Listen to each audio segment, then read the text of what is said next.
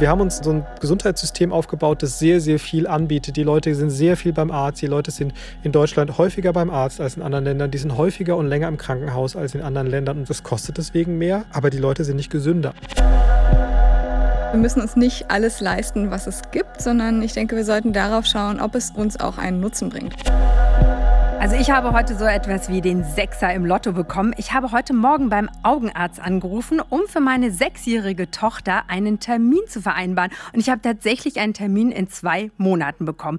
Das habe ich nicht erwartet, denn ich habe, sie soll nämlich dieses Jahr in die Schule kommen, schon fünf Augenärzte angerufen und die haben mir alle gesagt, wir nehmen keine Patientinnen mehr auf. Dreimal dürfen sie raten, wie wir versichert sind gesetzlich.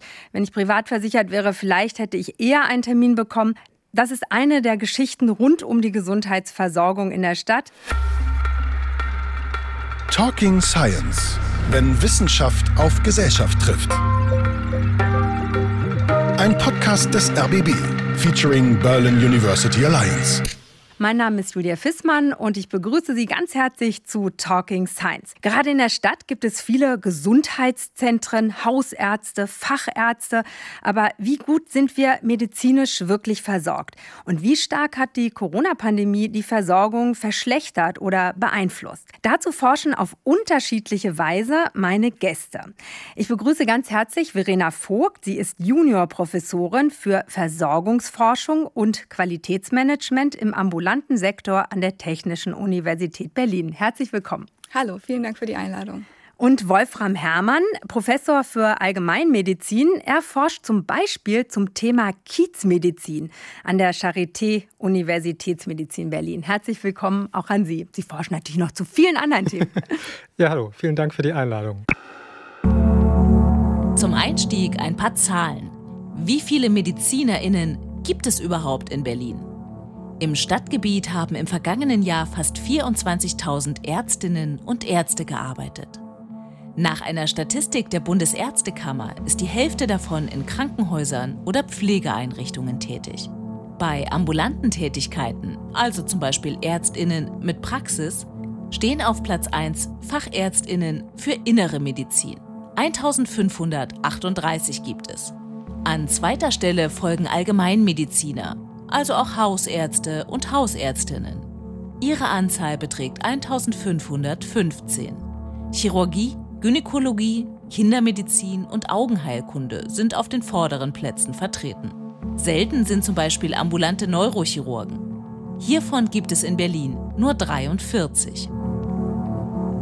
Wir können ja mal auf mein Beispiel zurückgehen. Sie erforschen gezielt die hausärztliche Versorgung in der Stadt.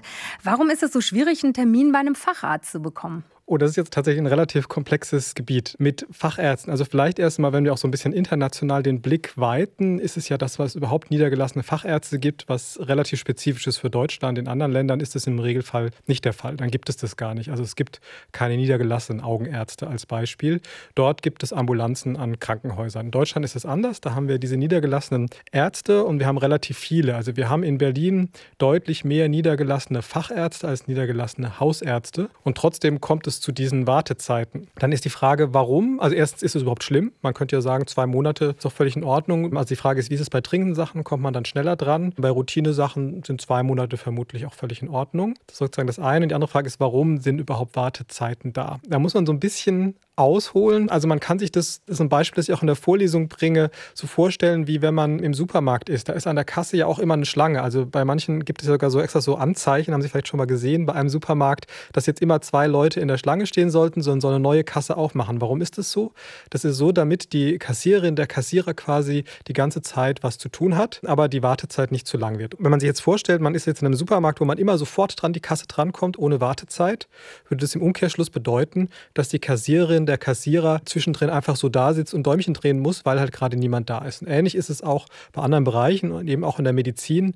Also eine gewisse Wartezeit ist notwendig, weil wenn es keine Wartezeit gäbe, das ist nur bei ganz neu aufgemachten Arztpraxen, dann da hat man eine Wartezeit von null.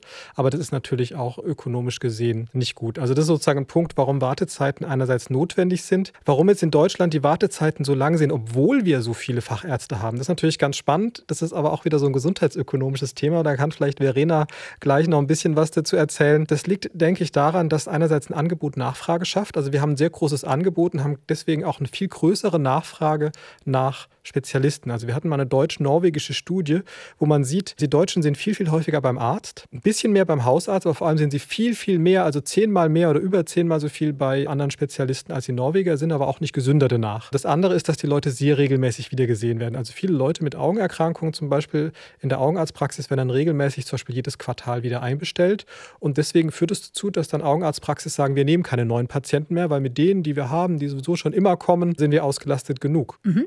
Vielen Dank. Also bin ich ja gleich mit der komplexesten Frage eingestiegen. Ich wollte auch noch mal sagen, also diese zwei Monate Wartezeit, die finde ich vollkommen in Ordnung. Ich fand eben schwierig, dass ich überhaupt keinen Termin bekommen habe. Und in dem Fall fand ich es notwendig, weil mein Kind in die Schule kommen soll, jetzt im Sommer. Stichwort Wartezeiten. Diese unterscheiden sich je nach Fachgebiet des Arztes. AllgemeinmedizinerInnen behandeln akute Erkrankungen oft ohne Termin oder mit kurzer Wartezeit. Einer Erhebung der Kassenärztlichen Bundesvereinigung zufolge bekamen 2019 30 Prozent der Versicherten noch am selben Tag in einer Hausarzt- oder allgemeinmedizinischen Praxis einen Termin. Facharzttermine beim Wunscharzt gibt es oft erst nach mehreren Wochen. Tatsächlich haben gesetzlich Versicherte einen Rechtsanspruch auf einen Arzttermin. Geregelt wird dies vom Terminservice und Versorgungsgesetz. Der zentrale Patientenservice vermittelt gesetzlich versicherten Facharzttermine binnen maximal vier Wochen. Der Dienst ist telefonisch unter der bundesweiten Rufnummer 116 117 oder per App zu erreichen. Frau Vogt, wir bleiben ruhig mal bei diesem Beispiel. Wenn man jetzt eben keinen Facharzttermin bekommt, was kann ich dann machen? Also könnte ich dann versuchen, über die Krankenkasse mich zu erkundigen? Was gibt es da für Tipps von Ihrer Seite? Wir haben ja das Problem ein bisschen erkannt in der Gesetzgebung, dass wir so ein, gerade bei den Fachärzten manchmal Probleme haben mit der Terminvergebung. Und es wurde ein Gesetz verabschiedet in den letzten Jahren. Da gibt es die Möglichkeit, dass man sich tatsächlich an die Krankenkasse wenden kann, wenn man einen Termin braucht. Und ja, da wird einem in der Regel auch geholfen. Ich habe jetzt persönlich auch noch keine Erfahrungen mitgemacht. Ich kenne das Gesetz, aber das sollte eigentlich, denke ich, funktionieren. Das Problem ist natürlich, dass man sich dann nicht den Facharzt aussuchen kann. Also, dass man in Berlin dann vielleicht mal auch über zwei Kieze hinweg dann reisen muss, um zu dem nächstgelegenen Arzt zu kommen. Das liegt halt auch daran, dass die sozioökonomischen Unterschiede zwischen den Bezirken deutlich sind oder auch zwischen den Kiezen innerhalb der Bezirke und Ärztinnen, Ärzte und auch Psychotherapeutinnen, Psychotherapeuten sich gerne dort niederlassen, wo die sozial besser gestellten Menschen auch leben. Nochmal ganz kurz die Nachfrage zur Kiezmedizin. Ist es genau das, was Sie untersuchen? Also wie unterschiedlich die Versorgung in den Kiezen ist? Nee, mit Kiezmedizin meinen wir eigentlich was anderes. Da geht es darum, dass wir sagen, eine Hausarztpraxis ist nicht quasi für sich mit dem Patienten, sondern jeder Patient hat auch ein Lebensumfeld, hat ein soziales Umfeld und wohnt in einer quasi Gemeinde. Auf dem Land würde man sagen Gemeinde und in Berlin sagen wir dann halt Kiez. Also wohnt in einem Stadtteil. Und es gibt so ein englischsprachigen Stichwort Community-Oriented Primary Care und das haben wir dann quasi in Kiezmedizin Medizin einfacher verständlich umgetauft. Das heißt, das Lebensumfeld, die Gemeinde oder der Stadtteil soll mit einbezogen werden in die medizinische Versorgung, weil ganz viel, wo es um Gesundheit und Krankheit geht, da spielt das Lebensumfeld eine Rolle. Die Idee ist es mit einzubeziehen, also zu sagen, die hausärztliche Versorgung muss immer vor Ort im Kiez sein und wir müssen das mitdenken. Mhm. Ja, vielen Dank. Talking Science. Wenn Wissenschaft auf Gesellschaft trifft. Das Thema Hausärzte ist ja jetzt mehrfach gefallen. Wir haben mit Fachärzten angefangen. Hausärzte haben ja jetzt irgendwie auch eine große Rolle in der Bekämpfung der Pandemie bekommen. Sie übernehmen Impfungen gegen Corona. Welche Rolle spielen die Hausärzte da in der Pandemiebekämpfung für Sie? Für mich spielen Hausärzte und generell der ambulante Sektor eine relativ wichtige Rolle. Und ich glaube, man sieht es auch ganz gut im internationalen Vergleich, weil ich glaube, ein Faktor, der dazu beigetragen hat, dass unsere Krankenhäuser nicht so voll waren am Anfang wie vielleicht in anderen Ländern und wir auch nicht so explodierende Fallzahlen hatten am Anfang, war, dass viel im ambulanten Sektor versorgt wurden. Also dass die Patienten als erste Anlaufstelle quasi zu den Ärzten gehen konnten, die in ambulanten Praxen sitzen, nicht in Krankenhäusern sitzen und dann dort dort versorgt werden können. Während in anderen Ländern vielleicht die Patienten direkt eher ins Krankenhaus gehen und da hat man dann natürlich äh, viel mehr Patienten auf einem Haufen und viel höhere Ansteckungsrisiken und dann natürlich die Gefahr, dass sich so eine Pandemie viel, viel schneller ausbreiten kann. Also insofern glaube ich, dass wir da sehr gut gesehen haben, welche wichtige Rolle der ambulante Sektor und vor allem auch die Hausärzte spielen und dann natürlich auch bei der kontinuierlichen Überwachung der Patienten. Also die können schnell den Hausarzt mal anrufen, wenn sie irgendwie ein Problem haben, müssen nicht sofort ins Krankenhaus fahren. Also ich denke, da haben wir ein Zeichen dafür, dass wir eigentlich ein ganz gut ausgebautes ambulantes Versorgungssystem haben.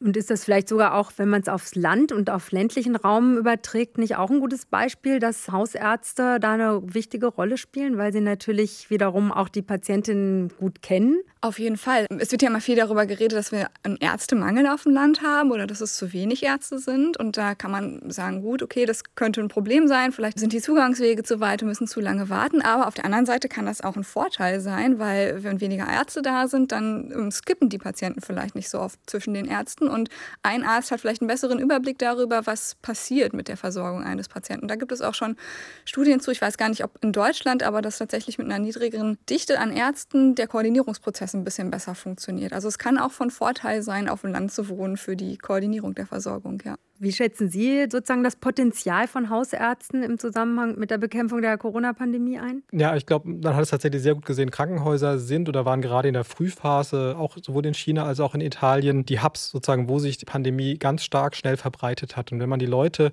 davor bewahrt, in die Krankenhäuser zu gehen, das heißt, man versucht so viel wie möglich ambulant zu machen, dann vermeidet man das. Das ist sozusagen ein ganz wichtiger Punkt. Also in China haben wir eine Hausarztmedizin in der Form wie hier bisher nicht. Da gibt es nur eben diese Ambulanzen, selbst im hausärztlichen ärztlichen Bereich an den Krankenhäusern. Also das ist ein ganz wichtiger Punkt. Also in gewisser Weise ist es so ein bisschen Subsidiaritätsprinzip. Das ist ja auch bei den Impfungen eine ganz spannende Frage. Ist es jetzt sinnvoll, tatsächlich Impfzentren aus dem Boden zu stampfen und alles versuchen, vergleichsweise zentralisiert zu machen?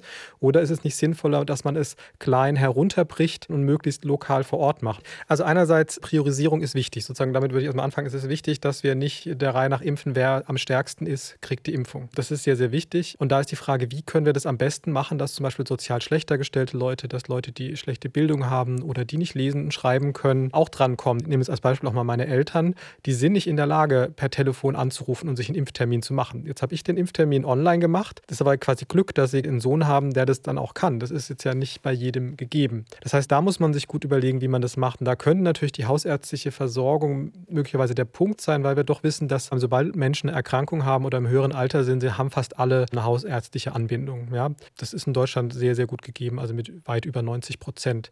So gesehen könnte das ein guter Anknüpfungspunkt sein, um alle zu erreichen. Vor allem auch, weil wir wissen, dass sozial schlechter gestellte Menschen häufiger zum Hausarzt gehen als sozial besser gestellte Menschen. Die gehen lieber direkt zu anderen Spezialisten. Und so gesehen könnte da schon die Hausarztpraxis ein guter Anknüpfungspunkt sein.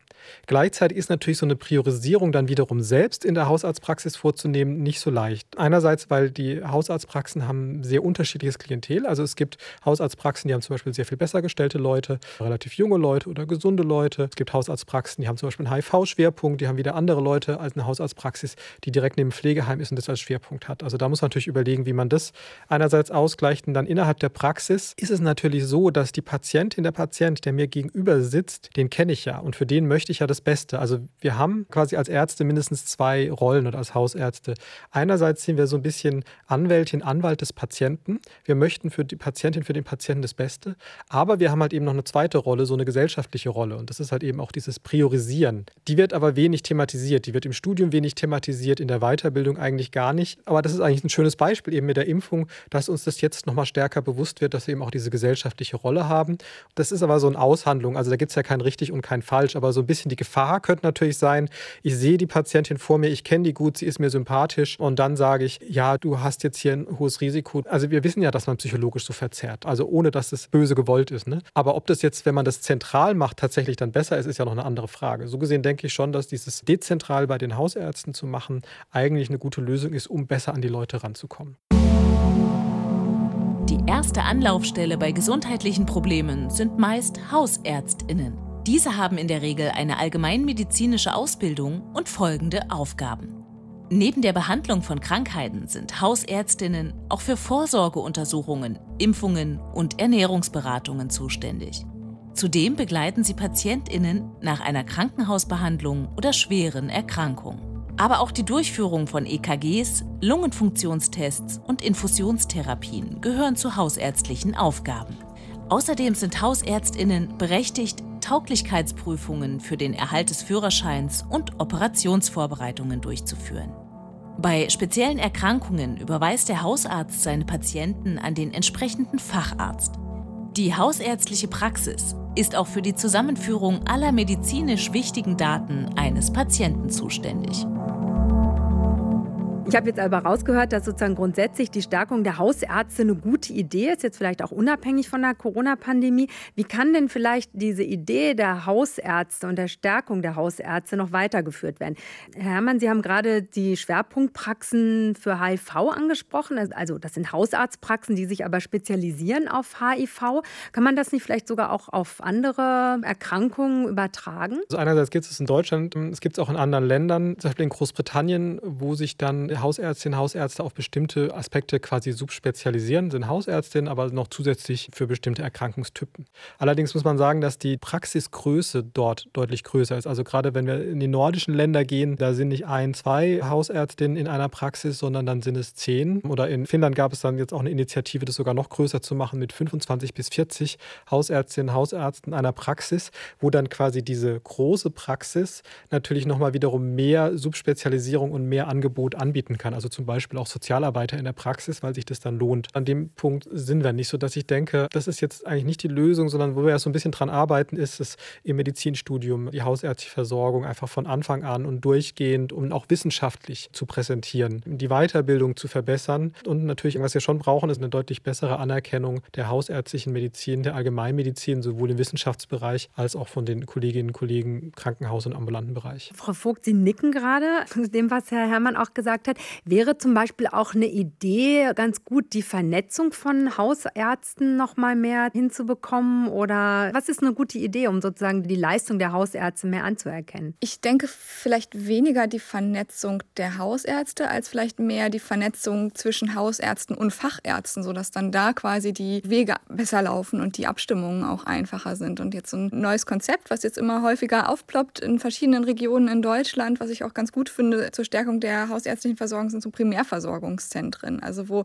der Fokus ganz klar auf der Primärversorgung ist. Also der Patient kommt mit irgendeinem Anlass, den er hat, und dann schaut unten jemand, wo wird er jetzt am besten versorgt. Und da sitzen dann natürlich die Hausärzte und können dann vielleicht direkt an Fachärzte weiterverweisen, die in dem gleichen Zentrum mitsitzen oder aber auf der anderen Seite vielleicht auch an die Physiotherapie oder an Logopädie oder an Fitnessstudios, also wo wirklich alles, was irgendwie mit Gesundheit zu tun hat, vernetzt wird quasi in unter einem Dach. Das ist so ein bisschen so die Idee, wie es, denke ich, jetzt sich vielleicht auch weiterentwickeln wird in den nächsten Jahren. Das erinnert mich so ein bisschen an die Polikliniken in der DDR, also die ja zum Ärger von genau, vielen ja. abgewickelt worden sind. Also im Grunde genommen ist das doch eigentlich die Idee wieder neu aufgelegt, ne? Mit so ein Namen. Schon. Ja, das beruht so ein bisschen darauf. Also was wir ja auch gemacht haben, im Jahr 2004 wurde das wieder aufgelebt, basierend auf diesen Polikliniken die Idee der medizinischen Versorgungszentren, also MVZs genannt, wo wir das schon haben, dass auch viele Versorger unter einem Dach sind. Und das gibt es ja auch schon flächendeckend in Deutschland. Ich glaube, irgendwie über 1600 MVZs oder sowas haben wir mittlerweile Teile, die gegründet wurden. Und das funktioniert, denke ich, ganz gut.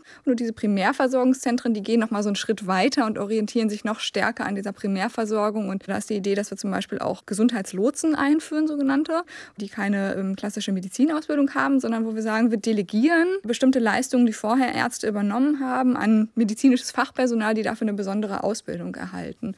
Das ist auch noch so eine Idee, um ja, Primärversorgung zu stärken. Jetzt nicht die hausärztliche Versorgung, sage ich jetzt mal, die klassische medizinische Versorgung, sondern eben diese Idee, wir schauen ganzheitlich auf einen Patienten. Dann sind wir nämlich wieder quasi bei Kiezmedizin. Also das ist ja eben diese Idee von Primärversorgung in der Gemeinde vor Ort. Und was jetzt anders ist als in den Polikliniken, das ist interprofessionell und es ist aber halt eben Primärversorgung, also Primary Care im englischsprachigen Ausdruck. Das heißt also, da geht es jetzt weniger um die spezialistische Versorgung, sondern halt eben, dass wir da Hausärztinnen haben, dass wir Pflegekräfte haben und Physiotherapie, Sozialarbeiter, die dann dort zusammenarbeiten können. Und da gibt es in Deutschland inzwischen Versuche, das auch umzusetzen. Also in anderen Ländern wiederum ist es schon weiter. Kanada ist hier, glaube ich, das bekannteste Beispiel mit den Community Health Centers. Also es gibt jetzt in Neukölln ein Projekt, das Gesundheitskollektiv, die sowas aufbauen wollen, die allerdings dann halt auch merken, wie schwierig es ist. Wir haben natürlich auch unterschiedliche Sozialgesetzbücher, die verschiedenen Leistungen werden durch unterschiedliche Leistungsträger übernommen. Das ist in solchen Primärversorgungszentren in Deutschland ein Problem, weil die Krankenkassen natürlich sagen, Dinge, die eigentlich aus einem anderen Sozialgesetzbuch sind, als dem, für das wir zuständig sind, das möchten wir nicht bezahlen. Aus gutem Grund sagen sie das natürlich. Also da sind viele Fallstricke, auch so im rechtlichen und organisatorischen, aber ich glaube, die Idee ist klar, es geht so in Richtung größere Praxen, interprofessionelle Praxen, die vor Ort eingebunden sind und die versuchen quasi die Menschen ganzheitlich zu sehen, von der Prävention bis zur Versorgung am Lebensende. Und Gesundheitskollektiv in Neukölln haben Sie ja jetzt angesprochen. Können Sie noch mal ein Beispiel irgendwie nennen? Also mit welchem Problem könnte da zum Beispiel eine Patientin, ein Patient hinkommen und wie könnte dem oder derjenigen ganzheitlich geholfen werden? Also die Idee ist natürlich, dass sie mit allem kommen können. Aber es ist ja einfach häufig so, dass wir Patientinnen haben, die haben viele verschiedene Probleme. Also ganz typisch ist, kommt jemand in die Hausarztpraxis, möchte auch krankgeschrieben werden, hat psychische Probleme, fühlt sich auf der Arbeit gemobbt, hat zusätzlich aber auch Bauchprobleme.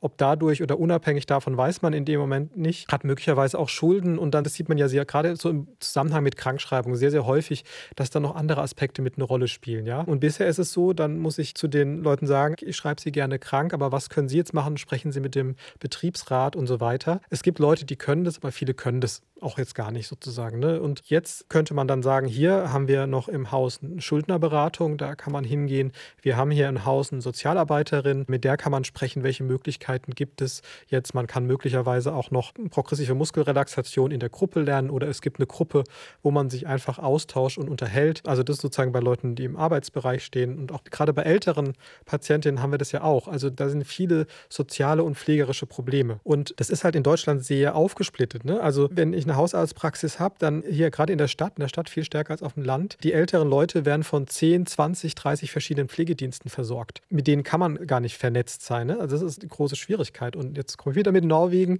Da ist es so, dass die sich regelmäßig sozusagen die Hausärztin und die Pflegekräfte setzen sich zusammen und sprechen die komplizierten PatientInnen durch. Was könnte man da machen? An wen müssen die sich wenden? Und solche Versorgungsprobleme, dass es auch um die Ernährung geht, ne? da muss halt jemand sein, der das Essen bringt und so weiter. Die sind ganz, ganz wichtig und wären auch für die Gesundheit und die Lebensqualität ganz wichtig. Und sowas könnte man so einem Primärversorgungszentrum deutlich besser angehen. Und das wäre aber eine Idee, die sich jetzt beispielhaft auch vielleicht durchsetzen könnte. Also die Primärversorgungszentren gibt es schon, aber auch dieses Gesundheitskollektiv aus Neukölln, was Sie jetzt angesprochen haben, ist ja wie ein Modellprojekt, oder? Genau, also Primärversorgungszentren gibt es eigentlich nur als Modellprojekte. Das ähm, auch erst, ah, okay. Genau. Mhm. Das sind schon dicke Bretter, die man bohren muss. Das ist ja. ja auf verschiedensten Ebenen. Genau, also die komplexeste Frage bei der Geschichte ist natürlich immer, wie wird das Ganze bezahlt? Und da gibt es verschiedene Modelle von ein Zentrum kriegt ein bestimmtes Budget für alle Patienten, die dann da drin sind. Oder es läuft einfach weiterhin so, wie wir aktuell auch finanzieren, also dass jeder Arzt separat abrechnet. Also das sind auf jeden Fall Fragen, die muss man klären und die nicht einfach sind zu klären. Also da gibt es verschiedene Ansätze. Es gibt auch schon einige Studien, die da sich überlegt haben oder so die verschiedenen möglichen Ansätze einmal aufgezeigt haben. Aber das läuft jetzt in den ganzen Modellprojekten auf jeden Fall anders. Also das, es gibt jetzt noch kein einheitliches Modell, wie das, wie das mit der Finanzierung läuft läuft. Und das ist jetzt das, was wir auf jeden Fall in den nächsten Jahren, denke ich, auch in der Forschung noch klären müssen. Sie hören Talking Science, ein Thema, nämlich medizinische Gesundheitsversorgung betrachtet von zwei unterschiedlichen Wissenschaftlerinnen. Berlin ist die Regenbogenhauptstadt. Hier lebt eine der größten Communities von Lesben, Schwulen, Bisexuellen, Trans- und intergeschlechtlichen Menschen in Europa. Zusammengefasst werden diese Personen unter dem Kürzel LGBTI. Schätzungen gehen von bis zu 300.000 LGBTI-Personen aus, die in Berlin ihren Lebensmittelpunkt gefunden haben. Insgesamt gibt es in Berlin rund 13.000 eingetragene Lebenspartnerschaften. Die Stadt Berlin setzt sich für die Gleichbehandlung und Gleichstellung von Menschen unterschiedlicher sexueller Identitäten und Lebensweisen ein. Gibt es in der gesundheitlichen Versorgung Besonderheiten? Herr Herrmann, Sie forschen ja vor allem zu hausärztlicher Versorgung, auch von schwulen, lesbischen, bisexuellen Patienten. Inwieweit war denn eigentlich die Gruppe in der Corona-Pandemie besonders benachteiligt? Sie haben dazu auch eine Studie am Anfang der Corona-Pandemie bearbeitet. Genau, wir haben eine Studie durchgeführt mit zwei Erhebungswellen. Das erste war während der ersten Lockdowns im März, April 2020 und die zweite Erhebungswelle war jetzt im Januar, Februar 2021, wo wir uns allgemein sozusagen um die Lebensbedingungen unter der Corona-Pandemie, unter dem Lockdown ging und die hausärztliche Versorgung. Aber speziell haben wir noch lesbisch, schwul, bisexuelle, trans, inter und asexuelle Menschen befragt oder versucht, besonders viele in das Sample mit hineinzubekommen, weil man auch international weiß oder es Anzeichen gibt, dass es bei dieser Patientinnengruppe manchmal besondere Herausforderungen gibt oder besondere Schwierigkeiten und wir in Deutschland dazu sehr, sehr wenig wissen. Und was wir dann gefunden haben, gerade schon in der ersten Welle, und da waren wir uns nicht sicher, ob das ein Zufallsbefund ist, dass die Einsamkeit besonders stark eben bei, ich sage jetzt mal LGBTIA, um es ein bisschen kürzer zu fassen, bei LGBTIA-Menschen waren. Also sie waren deutlich einsamer, vor allem Menschen, die angegeben haben, asexuell zu sein, die angegeben haben, non-binär zu sein, die angegeben haben, trans zu sein. Die waren deutlich häufiger einsam. Und das hat uns damals überrascht, ein bisschen vor allem das Ausmaß. Und tatsächlich hat sich es aber in der zweiten Erhebungswelle, wo wir nochmal mehr Leute hatten, sodass wir insgesamt in beiden Wellen zusammen über 6000, gerade, also sehr viele Leute befragt haben, hat sich das wieder bestätigt. Also, dass wir den gleichen Befund wieder haben. Insgesamt ist die Einsamkeit noch ein bisschen gesteigert. Und das zeigt natürlich, dass es eigentlich wichtig wäre, aus unserer Sicht, wenn die Hausärztinnen wüssten, ob die Patientin, der Patient vor einem sitzt, schwul, lesbisch, asexuell ist, trans ist, non-binär ist. Das wird aber bisher nicht regelhaft erfragt, ja, weil es in Deutschland, denke ich, wird es also ein sehr intimes Thema angesehen und weniger als Teil der Persönlichkeit. Ja. In Großbritannien hat sich das geändert. Da gibt es jetzt seit noch nicht allzu lange, dass es sozusagen vorgegeben ist, dass die sexuelle Orientierung beim Erstgespräch oder im Anamnesebogen mit abgefragt wird, sodass man gar nicht mehr in die Situation kommt, es nicht zu wissen und dass Patientinnen sich auch in der Hausarztpraxis nicht mehr quasi neu wieder outen müssen, indem sie dann irgendwann sagen, ich bin aber schwul, ich bin aber lesbisch, sondern sozusagen, dass es von vornherein klar ist und dass man halt eben dann, und das ist dann auch die Empfehlung, die wir haben, dass wir sagen,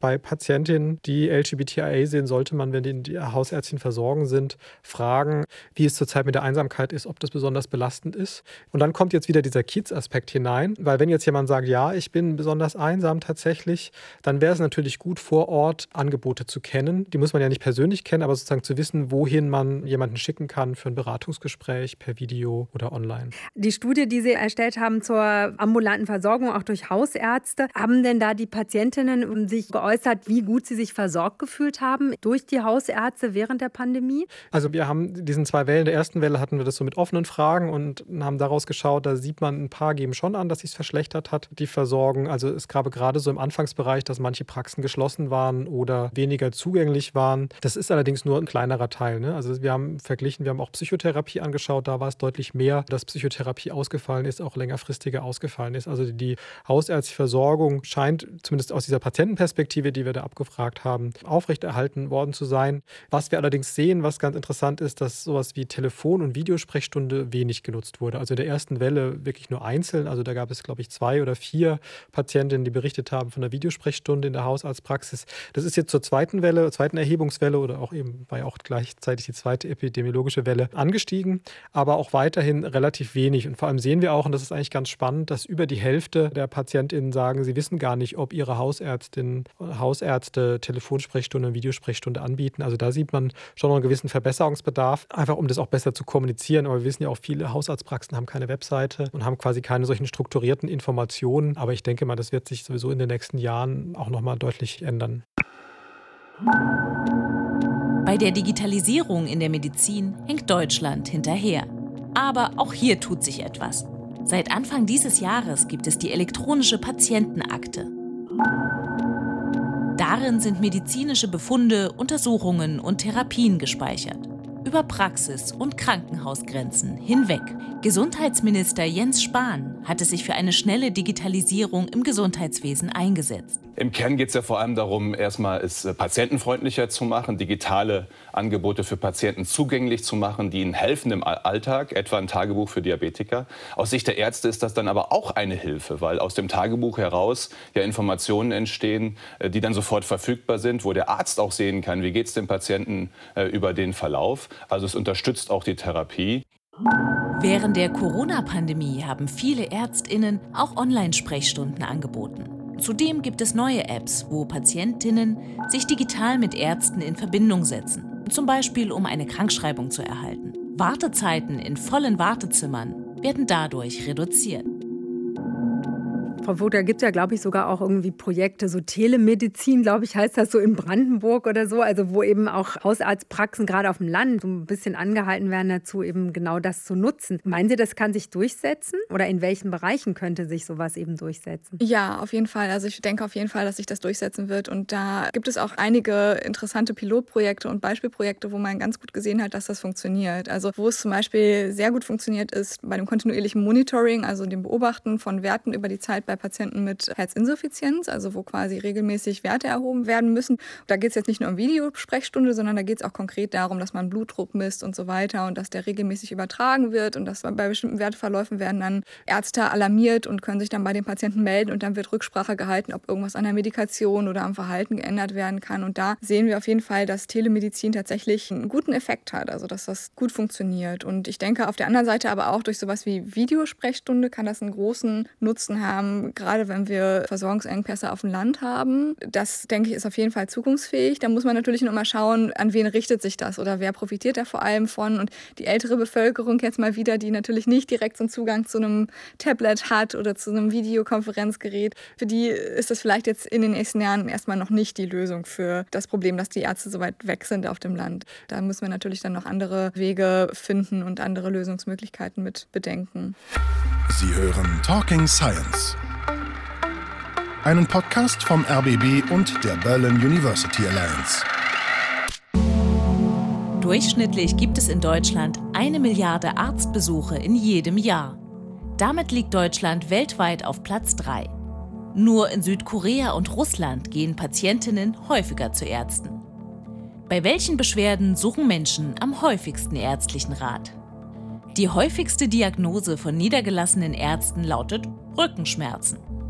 Etwa ein Viertel der Deutschen lässt sich jährlich deswegen behandeln. Auf Platz 2 folgt Bluthochdruck. Etwas weniger als ein Viertel der Patientinnen kommt damit zum Arzt. Fast ebenso viele Menschen gehen zum Augenarzt wegen einer Fehlsichtigkeit. Platz 4 geht an Störungen des Fettstoffwechsels oder der Cholesterinwerte. 19 Prozent der Deutschen suchen deswegen einen Arzt auf. Bei 17 Prozent aller Arztbesuche geht es im weitesten Sinne um Grippe und grippale Infekte.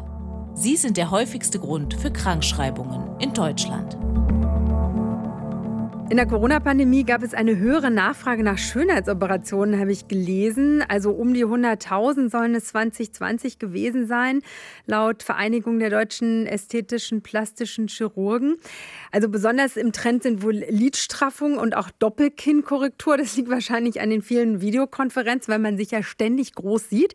Aber auch Fettabsaugen, das wird vermehrt wohl vorgenommen. Vermutlich, weil die Menschen sich die ganze Zeit mehr mit ihrem Spiegelbild auch auseinandersetzen und auseinandersetzen können, weil sie vielleicht mehr Zeit haben dafür auch. Frau Vogt, müssen wir uns denn alles leisten an medizinischer Versorgung, was verfügbar ist? Definitiv nein. Also wir müssen uns nicht alles leisten, was es gibt, sondern ich denke, wir sollten darauf schauen, ob es uns auch einen Nutzen bringt. Also ob wir auch tatsächlich davon profitieren können, von dieser medizinischen Versorgung. Und ich denke, wir haben jetzt das erste Mal so ein bisschen mit der Pandemie das Problem, dass wir uns entscheiden müssen, wer darf denn jetzt zuerst eine bestimmte Leistung erhalten. Also beim Impfen zum Beispiel müssen wir jetzt priorisieren. Und zwar diejenigen, die ähm, ja besonders davon profitieren, die sollen es zuerst erhalten. Das ist ein Problem, was ethisch sehr, sehr schwierig zu beantworten ist und wo wir wirklich sehr genau hinschauen müssen und wo wir eigentlich jetzt den Luxus hatten in den letzten Jahren, dass wir uns diese Frage nie stellen mussten, weil wir haben eigentlich immer genug Geld im Gesundheitssystem gehabt. Aber ich denke jetzt mit dem demografischen Wandel, also mit der Alterung der Bevölkerung, damit einhergehend immer höherer Inanspruchnahme des Systems und auch immer höheren Bedarf nach Gesundheitsversorgung und auf der anderen Seite dem technischen und medizinischen Fortschritt, der auch dazu führt, dass medizinische Versorgung immer teurer wird. Also es gibt vielleicht immer bessere Arzneimittel für bestimmte einzelne Probleme, aber die Forschung an diesen Arzneimitteln ist sehr teuer, sodass dann am Ende auch das Arzneimittel sehr teuer wird. Also diese beiden Phänomene führen dazu, dass vermutlich die Beiträge und auch die Kosten und Ausgaben im Gesundheitssystem in den kommenden Jahren steigen werden. Und von daher wird es, denke ich, in den nächsten Jahren immer wieder wichtiger zu schauen, welche medizinischen Leistungen sollten wir uns leisten, also welche Leistungen können tatsächlich tatsächlich auch die Gesundheit verbessern oder haben tatsächlich auch einen Nutzen. Da haben wir ja auch so Prüfmechanismen. Also wir haben ja den GBA, den gemeinsamen Bundesausschuss, der dafür zuständig ist zu schauen, wenn es eine neue Leistung gibt. Also vor allem im ambulanten Sektor ist es zum Beispiel so, dass er schaut, okay, wie ist denn die Evidenz? Also was haben wir denn für Studien, die zeigen, dass diese Leistung tatsächlich auch was bringt? Und erst dann, wenn wir das nachweisen können, wird dieser Schritt gemacht, dass wir das auch in die Versorgung aufnehmen der gesetzlichen Krankenkasse. Und dann wird geschaut, wie das vergütet werden kann. Und beim Thema Fettabsaugen, ist das zum Beispiel eine Leistung, die übernommen werden würde? Also Fettabsaugen ist ein sehr gutes Beispiel, weil da gab es eine große Debatte in den letzten Jahren. Es gab vor, vor einigen Jahren schon einen Antrag darauf, dass Fettabsaugung erstattet werden soll bei äh, Lipödem. Also Lipödem sind so Fettverteilungsstörungen im Körper.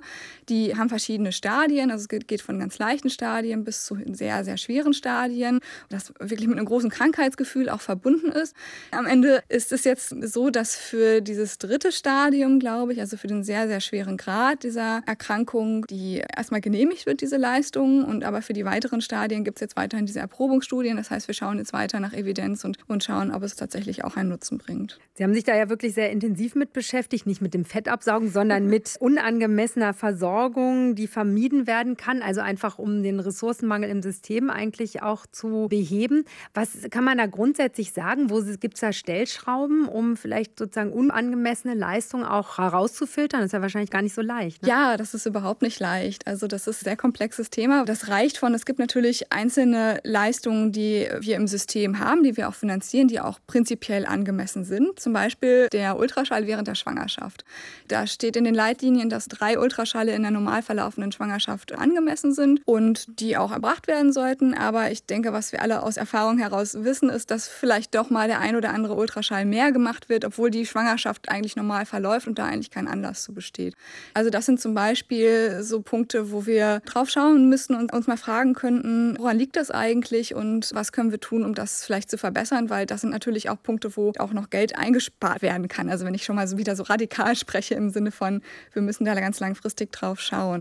Das aber herauszufiltern ist sehr, sehr schwierig und da haben wir jetzt ein Projekt, wo wir versuchen, dem mal auf den Grund zu gehen. Also es gibt mittlerweile so Kampagnen, die nennen sich Choosing Wisely oder Klug entscheiden auf Deutsch übersetzt, wo sich medizinische Fachgesellschaften zusammengesetzt haben und überlegt haben, was sind denn so die fünf Leistungen in unserer Disziplin, die zu viel gemacht werden. Und wir haben jetzt diese ganzen Empfehlungen mal zusammengetragen. Das sind insgesamt über 1600 und schauen, inwieweit können wir das in den Routinedaten von den gesetzlichen Krankenkassen messen. Also inwieweit können wir schauen, wie häufig diese als unangemessen klassifizierten Leistungen tatsächlich erbracht werden, um dann Hinweise zu finden, wo vielleicht Stellschrauben sein könnten. Aber das ist wirklich sehr komplex. Da wird es noch einigen Streit geben, glaube ich.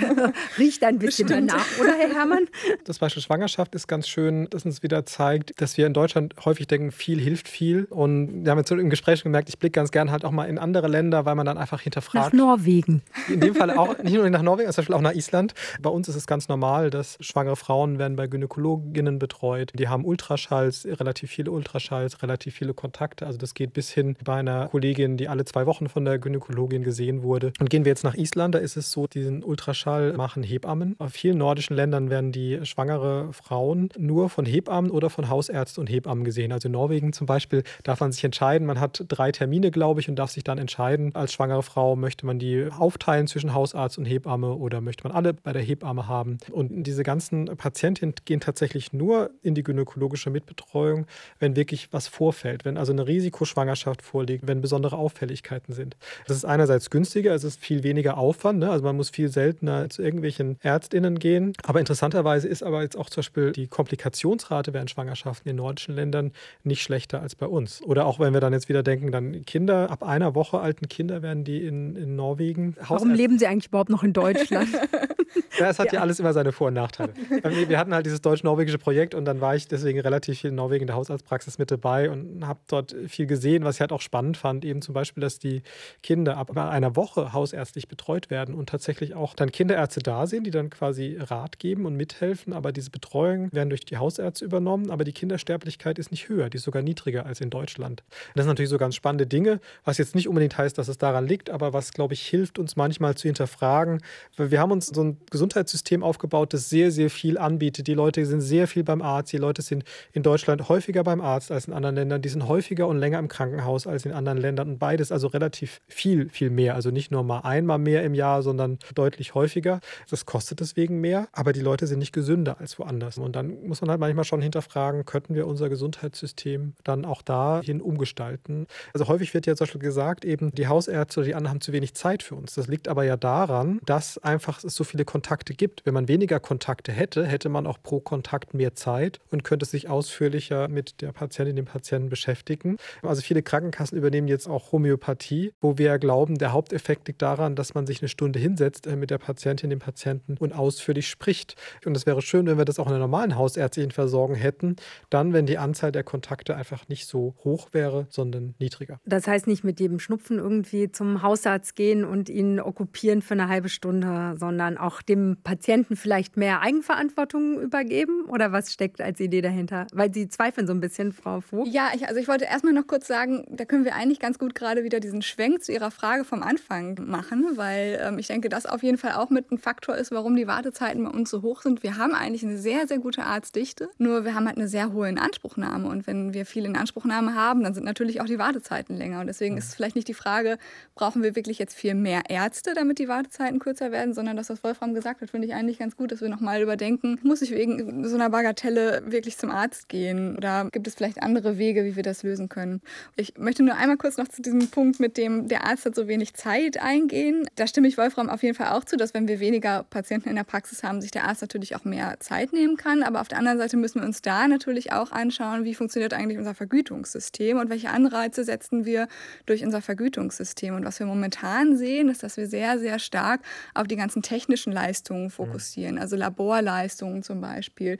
Und dass wir da ja auch so ein bisschen den Anreiz setzen, vielleicht mehr Laboruntersuchungen zu machen, die eigentlich gar nicht notwendig sind. Und dadurch fehlt dann am Ende natürlich die Zeit für die sprechende Medizin, also die sogenannte sprechende Medizin, weil es einfach für diese Zeit, die der Arzt mit dem Patient verbringt, nicht so viel Geld gibt wie für andere technische Leistungen. Und natürlich auch ist der Arzt natürlich intrinsisch motiviert, mit dem Patienten zu sprechen, aber man muss natürlich auch schauen, dieser Anreiz ist natürlich da und man muss sich dessen auf jeden Fall bewusst sein. Da habe ich vielleicht auch noch ein ganz gutes Beispiel von mir selbst. Und zwar geht es da eigentlich um Verordnung. Also ich bin eines Morgens mal aufgewacht und konnte nicht mehr aufstehen. Und ich äh, fahre sehr viel Fahrrad, bin eigentlich relativ sportlich und dachte sofort, diese starken Rückenschmerzen müssen irgendwie was mit einem Bandscheibenvorfall zu tun haben. Bin dann zum Orthopäden gegangen und der sagte mir, ja, ich kann Ihnen jetzt einen Termin in drei Monaten anbieten. Ich so, ich habe aber jetzt Schmerzen. Ich kann mich jetzt gerade nicht mehr richtig bewegen. Und bin dann zu meinem Hausarzt gegangen gegangen und war total dankbar, weil der, gut, der hat mir jetzt ein ähm, Schmerzmittel verschrieben, der hat mir ein Muskelentspannungsmittel verschrieben, was ich gar nicht so gerne genommen habe, aber der hat mir eben auch eine Verordnung für die Physiotherapie verschrieben und es ist wirklich nach einer Behandlung weg gewesen. Es war nämlich nur eine Lendenwirbelblockade, weil ich irgendwie meine Rückseite einfach nicht genug dehne. Und da habe ich mich aber so gefragt, das macht ja total Sinn, dass der Hausarzt relativ schnell eine manuelle Therapie zum Beispiel verschreibt. Macht das nicht Sinn, dass man sozusagen diese Ressourcen, diese Verordnungsressourcen auch gut über die Hausärzte verteilt und eben nicht gleich zum Orthopäden geht? Ja, also auf jeden Fall. Also ich finde es super, dass Sie dann direkt zum Hausarzt gegangen sind, weil das sollte auf jeden Fall eigentlich immer der erste Ansprechpartner sein und der kann ja dann darüber entscheiden, ob eine orthopädische Behandlung wirklich notwendig ist oder nicht und das erstmal versuchen mit manueller Therapie zum Beispiel. Also das denke ich ist auf jeden Fall wichtig und ja, dann ist es natürlich auch in der, in der Kompetenz des Hausarztes zu beurteilen, wer jetzt am besten dieses Problem dann weiter versorgt. Die Frage ist aber andererseits, vielleicht hätte man mit einem Medikament und sagen, gehen Sie jetzt spazieren und bewegen Sie sich, den gleichen Effekt gehabt. Und da kommen wir jetzt sozusagen an das Problem, dass wir das aus den individuellen Geschichten nicht ableiten können, weil Sie wurden jetzt zur Physiotherapie geschickt, das hat geholfen, dann ging es Ihnen besser. Wir wissen aber ja nicht, was gewesen wäre, wenn äh, man gesagt hätte, gehen Sie spazieren, vielleicht hätte es Glück gemacht und dann wäre die Blockade auch gelöst gewesen. Und deswegen brauchen wir halt eben Studien aus der Versorgungsforschung, die sowas gezielt untersuchen. Daran arbeiten wir ja letztlich auch beide irgendwie mit, dass wir versuchen, solche Dinge gezielt zu untersuchen, in verschiedenen Blickwinkeln, auch ganz viel in Deutschland. Weil natürlich, wir sehen als Hausärztin, Hausärzte ja quasi immer nur diese individuellen Geschichten und sehen dann eine Wirkung, die wir denken, die ist kausal deswegen. Aber man weiß natürlich nie, was wäre gewesen, wenn. Und dafür brauchen wir halt eben die Studien.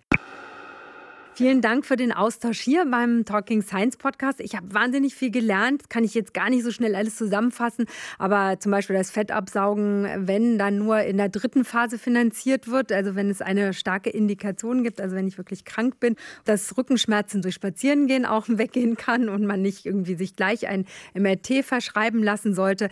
Dass Kiezmedizin Sinn macht, weil Menschen dadurch in ihrer Gesamtheit auch erreicht werden können und ein Lotse auch die beste Gesundheitsversorgung vielleicht für mich zusammenstellen kann in den sogenannten Primärversorgungszentren und dass gerade die Impfkampagne gezeigt hat, wie wichtig es ist, solidarisch zu handeln. Ich habe noch viel mehr gelernt, zum Beispiel, dass in Norwegen die Gesundheitsversorgung ziemlich gut sein soll. Vielen Dank dafür. Verena Vogt, Juniorprofessorin für Versorgungsforschung und Qualitätsmanagement im ambulanten Sektor an der Technischen Universität Berlin. Schön, dass Sie hier sind.